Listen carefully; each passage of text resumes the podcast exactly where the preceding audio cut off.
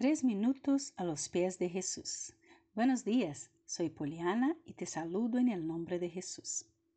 En el primer capítulo de Santiago, de los versos 2 al 4, podemos leer, Hermanos míos, considérense muy dichosos cuando tengan que enfrentarse con diversas pruebas, pues ya saben que la prueba de su fe produce constancia, y la constancia debe llevar a feliz término la obra para que sean perfectos e íntegros sin que les falte nada. Confieso que durante un tiempo en mi vida me sentía un poco desconcertada delante de ese pasaje. Buscaba entender y preguntaba a Dios en oración, ¿cómo es posible tener gozo en medio de una prueba? ¿Cómo puede uno sonreír cuando está enfermo o cuando pierdes un familiar o el esposo no tiene trabajo? Después de un tiempo, he me dado cuenta que Dios no nos pide que estemos alegres y satisfechos al enfrentar situaciones difíciles en nuestras vidas.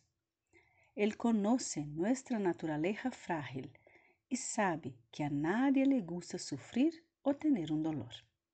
La Biblia dice incluso que Jesús mismo fue un varón de dolores que conoció muy bien el sufrimiento durante su tiempo en la tierra y de manera más intensa en la cruz.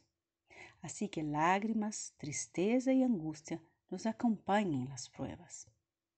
Pero si nos proponemos a confiar en la soberanía de Dios, nos acordaremos que Dios siempre permite las pruebas con un determinado propósito. Mi padecimiento no es en vano. De esa manera puedo alegrarme, no por lo que estoy viviendo en aquel momento, pero sí por lo que esa prueba va a producir un día en mi vida. Puedo gozarme no por la situación en sí, sino porque ella significa que a Dios le importo, que Él quiere hacerme crecer y madurar. Y está seguro que después de la prueba Él podrá usarme para su servicio, pues seré capaz de compadecerme de los que pasan por situaciones dolorosas como la mía. Desde mi perspectiva, es imposible encontrar alegría en la prueba, pero si considero que Dios tiene un propósito en ella, puedo sí considerarme dichoso. Lo que estoy pasando y que me duele tanto será al final para mi bien y para la gloria de Dios. ¿Qué piensas tú de eso? Nos gustaría escuchar tu testimonio y opinión.